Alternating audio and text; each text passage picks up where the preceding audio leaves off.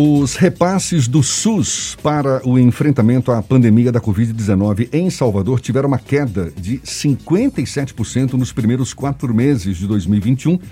Isso comparado com o mesmo período de 2020. Esses dados foram informados ontem pela secretária da Fazenda de Salvador, Giovana Victor, durante audiência pública na Comissão de Finanças, Orçamento e Fiscalização da Câmara Municipal de Salvador. A secretária municipal da Fazenda de Salvador, Giovana Victor, é nossa convidada. É com ela que a gente conversa agora. Seja bem-vinda. Tudo bom? Dia, bom? Jefferson. Prazer, Giovana. Prazer é meu. Bom dia, obrigada pelo convite. A e gente... a todos os ouvintes que nos acompanham nessa manhã, que começou um pouquinho chuvosa, mas parece que o sol já está querendo aparecer. É verdade, mas olha, um prazer recebê-la aqui. Muito obrigado também por aceitar o nosso convite. A senhora apresentou nesta sessão de ontem na Câmara Municipal o relatório de gestão fiscal do município, não é isso? Existe essa defasagem em relação aos repasses do SUS?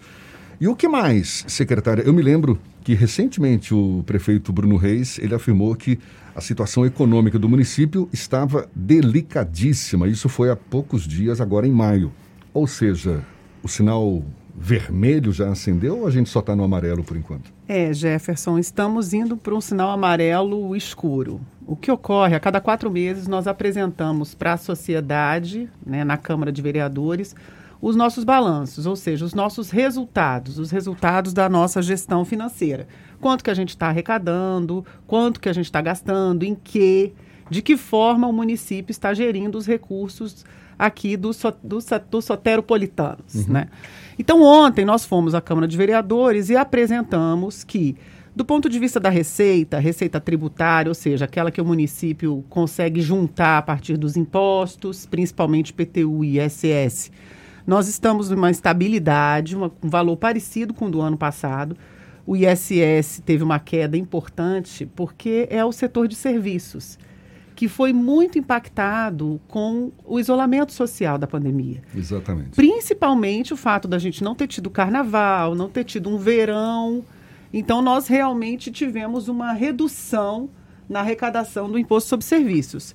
Agora, o IPTU, como nós tivemos a primeira a cota única agora nos primeiros meses do ano, e a população de Salvador tem correspondido, ela sabe que a gente utiliza esses recursos para garantir todos esses equipamentos da área de saúde, hospitais de campanha, gripários, o que mais preocupa, respiratório. O que mais preocupa é a queda na arrecadação do, I, do, I, do ISS e também a diminuição dos repasses Isso, do SUS? porque nós temos duas receitas principais, as tributárias, que são formadas pelo ISS e pelo IPTU, principalmente, né? Uhum. E temos as transferências, que são aquelas que são constitucionais, que independem da vontade do governo federal. Elas vêm, de qualquer forma, a partir de uma fórmula que é o Fundo de Participação dos Municípios, o Fundeb, etc.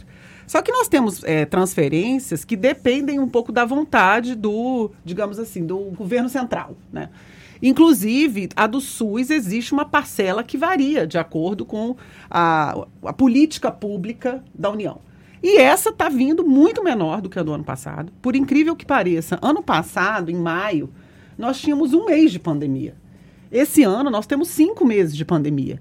E recebemos menos recursos do SUS do que do ano passado. Por quê? A senhora acha que tem decisão o, política? O governo federal não previu a pandemia para 2021. De fato, ele mandou uma proposta de lei orçamentária, que ele também faz a proposta, a lei orçamentária dele lá, né? A União também faz. E não colocou recursos a mais em 2021 para combater a pandemia. Então, ele também não se atentou e também existe um preconceito em repassar recursos para estados e municípios. É, a gente está acompanhando, né? Agora mesmo Fernando estava comentando aqui da CPI, é, da Covid, que na nossa avaliação está criando fatos políticos, uma, um tumulto político que não era a hora agora. Nós estamos no meio de uma pandemia, tendo que se preocupar em atender as pessoas, comprar medicamento, montar equipamentos, vacinar. E quando você cria um tumulto desse, um ambiente aí de conflito, como tem sido da CPI, fica um buscando a responsabilidade para o outro, o governo federal jogando estado e município, querendo chamar governador, querendo chamar prefeito, uma culpando aí, né, buscando Desvia culpado. o foco do o combate foco à pandemia, é salvar né? a vida das pessoas nesse momento. Então, esse ambiente de desconfiança também é muito ruim na nossa avaliação. Entretanto, nós estamos fazendo todas as tratativas, explicando porque o soteropolitano é brasileiro, né? Todos nós estamos precisamos do apoio da União para manter aqui a cidade e as suas condições é, financeiras. Mas o que, que, eu acho que é importante a gente deixar é, bem claro aqui para todo todo cidadão aqui de Salvador, nós temos as contas ajustadas. O prefeito corretamente está tomando as medidas na hora certa está chamando a atenção para um planejamento. Nós temos uma condição de caixa é, importante, ela é, na verdade, um exemplo para o Brasil. É, a gestão financeira de Salvador é a primeira das capitais, é um, e é assim, um exemplo de como se fazer uma boa gestão fiscal, certo? E o que o prefeito Bruno está fazendo é isso, ele está chamando a atenção, porque nós estamos num momento com uma pressão enorme para a despesa na área de saúde, sem nenhuma expectativa de receita extra. E o que. Ou que... seja, a gente corre o risco de ficar sem dinheiro para dar conta de todas essas ações de combate à pandemia e outros serviços essenciais também da gestão. Você quer ver que a resposta dela é sim e não ao mesmo não, tempo? O risco sempre existe, certo? Claro, a gente não sabe quanto tempo a pandemia vai durar. Qual que é a grande novidade, digamos assim? É a imprevisibilidade da duração da pandemia. Então, enquanto a gente não tiver maior clareza sobre quanto tempo a pandemia vai durar, o risco existe e vai se agravando quanto maior for essa indefinição. Mas diante desse cenário, quais são as possibilidades, as alternativas, as providências que, que devem ser tomadas para evitar esse caos? É, o que nós estamos fazendo, o prefeito tem redirecionado todos os esforços financeiros para a área de saúde e assistência social. Ou seja, é, diminuindo o custeio. É, nós temos feito menos gastos, infelizmente, na área de eventos, na área da cultura, porque as atividades estão fechadas. Então, estamos canalizando aí as principais é, despesas do município para a área da saúde e assistência, fechando mais um pouco a torneira, mantendo as medidas de ajuste, de austeridade que foram implementadas no ano passado, para evitar que, que a gente tenha algum tipo de colapso no segundo semestre. É, Jefferson, governar é uma corrida sem linha de chegada. Na verdade, todo dia a gente tem que tomar medidas, todo dia a gente tem que ter atenção, todo dia a gente tem que estar tá fazendo planejamento, executando esse planejamento. Sabendo quais são os incêndios do dia para apagar. E né? olhando para o futuro. Uhum. Então, não tem assim, ah, cheguei, estou pronto, o governo está pronto, a cidade está pronta.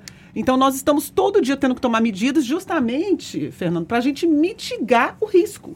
O risco sempre existe. O importante é a gente tomar as medidas corretas para que a situação não se agrave, para que a gente continue mantendo o controle da situação. Giovana, você falou que o orçamento federal não previu a continuação da pandemia, um pouco por conta da perspectiva negacionista da União. O orçamento de Salvador previa a pandemia, mas não necessariamente com a, o agravamento que ela aconteceu. Como é que está a questão do orçamento da cidade dentro dessa perspectiva que a pandemia não tem uma previsão ainda para acabar, principalmente por conta do apagão de vacinas que nós vamos ter ao final do ano. Como é lidar com o orçamento da cidade nesse contexto? É, lidar com o orçamento é criar prioridades e executar o que for prioritário. Tomar decisões sempre é muito difícil, Fernando, porque tudo é urgente, tudo, as pessoas. É, existem muitos temas que são importantes.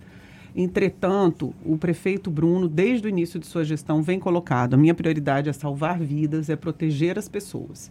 Então, como nós conhecemos bem qual é a prioridade, nós sabemos aonde os recursos do orçamento precisam ser alocados. Isso é um grande valor da gestão. Saber quais são as prioridades, comunicar essas prioridades, não só para os seus colaboradores dentro do governo, mas para toda a sociedade, que é isso que o prefeito Bruno vem fazendo desde o início da sua gestão. Quais áreas estão sendo colocadas em segundo plano? É, na verdade, aquelas que estão decorrentes do próprio isolamento social, né, porque você não tem atividade de eventos, infelizmente, os nossos equipamentos culturais estão fechados, as obras a gente está deixando mais para o segundo semestre, quando a gente conseguir realmente essa receita que vai ingressar de financiamento. Acho que é importante dizer que nós temos uma situação tão é, positiva do ponto de vista da nossa gestão financeira, Jefferson, que nós temos uma, um aval de endividamento, um aval para crédito muito grande. Um, é, Salvador pode ainda se alavancar muito para fazer grandes investimentos. Ou seja, se houver necessidade, busca-se um novo empréstimo. Nós já temos até é, uma é perspectiva do Banco também? Mundial, do Salvador Social, que está para ser encaminhado para o Senado Federal, já aprovado pelo banco. Então, são medidas da área de, de saúde, da educação. Então, nós temos investimentos que virão decorrentes desses empréstimos, desses financiamentos internacionais.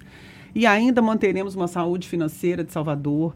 Nós temos em caixa, para você ter ideia, mais. É, praticamente empatada. A mesma quantidade de recursos da nossa dívida nós temos em caixa. Então, nós temos uma dívida líquida zero o que é uma situação excepcional no país, tanto para municípios quanto para estados, e nem se diga a União, que tem um déficit primário enorme. Se né? bem que nem é um dinheiro necessariamente para pagar essa dívida. Esse... É, mas é um indicador que... de saúde financeira, Jefferson, uhum. a dívida líquida zerada. Porque, para você ter ideia, a gente poderia estar endividado 120% a mais do nosso caixa. Não é o caso. E nós estamos empatados. A gente tem uma demanda social por apoios de governos municipais, estaduais e até do da própria União com incentivos fiscais ou com estratégias para tentar mitigar os efeitos negativos da pandemia na economia. Salvador já apresentou um pacote de medidas. Existe algum tipo de perspectiva de ampliação desse pacote ou desse pacote de alguma forma intervir negativamente no orçamento da cidade?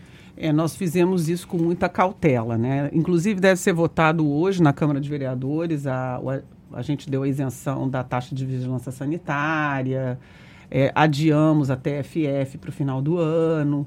Já fizemos algumas medidas, mas sempre tendo muita atenção para não comprometer a nossa receita nesse ano que temos uma despesa tão acentuada sem perspectiva de transferências federais. É, a, qualquer medida dessa de renúncia de receita, ela deve ser observada com dois critérios que eu considero importantes. Ela ser focada e a gente medir os resultados efetivos da concessão de algum subsídio é, de, realmente de tributo. É, porque a gente está concedendo para um grupo específico e toda a sociedade, no fundo, acaba bancando aquela isenção. Então, qualquer medida de incentivo, ela deve ser avaliada no conjunto do setor e no conjunto de toda a sociedade, porque é importante que a gente tenha em mente, quando a gente dá um incentivo fiscal para uma área, um setor, alguém tem que dividir, digamos assim, essa renúncia. Não existe almoço grátis. Tem um limite o orçamento. Então, se a gente privilegia um setor, é importante que toda a cidade saiba que está contribuindo para aquele setor. Por isso que os, os, impactos têm que ser muito medidos. A gente tem que comunicar bem quais foram os resultados daquela política pública, porque todos os cidadãos têm o direito de saber, né, de uma forma transparente e bem, com muito diálogo, de que forma ali os seus recursos estão sendo geridos. Em relação ao, aos recursos federais, qual a interlocução que tem havido, se é que é por esse caminho que vai se conseguir destravar esses recursos federais da, da União para Salvador? Sim, há um diálogo técnico. O prefeito Bruno também tem atuado em Brasília, mas existem, é, Jefferson, critérios para que a União repasse recursos para equipamentos nossos que estão abertos. UPAs, é, nós temos equipes de saúde da família que já têm características que podem ser reguladas de acordo com as normas do SUS. Reguladas é isso é, o, o, governo federal passa um tanto de recurso para a gente ajudar, para ajudar a gente a pagar aquelas equipes de família, entendeu? De médicos de família. Nós temos também é, características em alguns hospitais de alguns tipos de especialidades que o hospital é, também já poderia estar, tá, digamos assim, regulado. Então, são argumentos técnicos e que não há nenhuma, nenhuma objeção legal para que, de fato, o Ministério da Saúde não atenda esses nossos pleitos de repasse. Ou seja, e o dinheiro acaba não chegando. Tem um quê político discriminatório aí, se é que eu me expressei É bem difícil aqui. a gente avaliar se há uma discriminação. Eu não acredito que haja uma razão para o governo federal discriminar o cidadão de Salvador. Né? Nós somos aqui a capital desse tão importante estado é, do Nordeste. Eu diria que nós somos a capital do Nordeste brasileiro. E acho difícil de acreditar que algum governo tomaria uma ação deliberada é, de não apoiar Salvador. De fato, o prefeito Bruno Reis esteve em Brasília essa semana e está empenhado no envio do programa do Salvador Social, do Banco Mundial, empenhado em regular esses serviços do SUS, porque nós temos toda a justificativa técnica para que isso aconteça. Tem uma questão do financiamento dos leitos de UTI que foram implantados para a Covid-19. Não só a Prefeitura de Salvador, mas o governo do estado também tem questionado a ausência dos repasses pelo governo federal. Qual a demanda mensal hoje com a capacidade instalada de UTIs que a capital baiana almeja receber do SUS e que não está acontecendo a transferência do Ministério da então, Saúde? Isso é cerca de 5 milhões de reais por mês. E a nossa preocupação é que quando essa regulação das UTIs venha, ela venha só para frente. Porque nós já temos uma capacidade instalada funcionando há cinco meses. Então, o que nós estamos pleiteando, além de regular os leitos, é que a gente receba os recursos que nós investimos do nosso recurso próprio, do tesouro do município, nesses primeiros cinco meses. Então, esse é um pleito que a gente tem, que a gente receba desde a implantação do leito, não só agora a partir de maio. A gordura, a poupança deixada pelo prefeito Assemineto, ela tem uma capacidade de perpetuar por mais tempo ou infelizmente a perspectiva para 2022 não é otimista ao ponto de manter essa poupança viva? O prefeito Bruno Reis disse até que já tinha entrado nessa poupança em abril, não? É, de fato, isso vai depender de como essa pressão sobre a despesa vai persistir no segundo semestre, tá, Fernando? Nós temos uma preocupação muito grande com essa despesa na área de saúde, que ela é muito alta mensal. E temos uma preocupação muito grande com relação ao transporte, que também tem sido uma pressão. Então, nós temos dois fatos extraordinários. A manutenção da pandemia por muito mais tempo do que estava no nosso planejamento e também a questão da desorganização do transporte urbano coletivo, que não é um problema de Salvador, é um problema do país. Nós temos contato com os municípios do Brasil todo por meio da Frente Nacional dos Prefeitos. Não sei se você sabe que eu sou presidente do Fórum Nacional de Secretários de Fazenda sim, sim. da FNP. E ali a gente se relaciona com secretários de fazenda de municípios do Brasil todo, municípios grandes, sim. médios e grandes. E a questão do transporte coletivo é um problema no país todo. Todas as prefeituras estão sendo pressionadas a aportar recursos porque as empresas estão muito depauperadas do ponto de vista dos seus ativos, os equipamentos estão antigos, e também os investimentos em mobilidade, de BRT, metrôs, etc., também desorganizam a demanda. Então, de fato, todo esse setor do transporte ele precisa ser olhado hoje com uma outra modelagem. Então, esses dois fatores, a pressão da despesa da saúde e esses aportes que têm que ser realizados para a manutenção dos serviços de transportes, são duas pressões que colocam realmente em risco, em grave risco, eu diria, essa poupança que foi acumulada nos últimos anos. É, problemas que poderiam estar resolvidos, mas infelizmente ainda não estão. Secretária Municipal da Fazenda de Salvador, Giovana Victor, muito obrigado pela sua disponibilidade, pela atenção dada aos nossos ouvintes. Boa sorte nessa empreitada que certamente é grande, desafiadora mas tem aqui o nosso apoio e seja sempre bem-vinda. Muito obrigado mais uma vez e até uma próxima. Obrigada, Jefferson. Obrigada, Fernando. Bom dia a todos bom trabalho.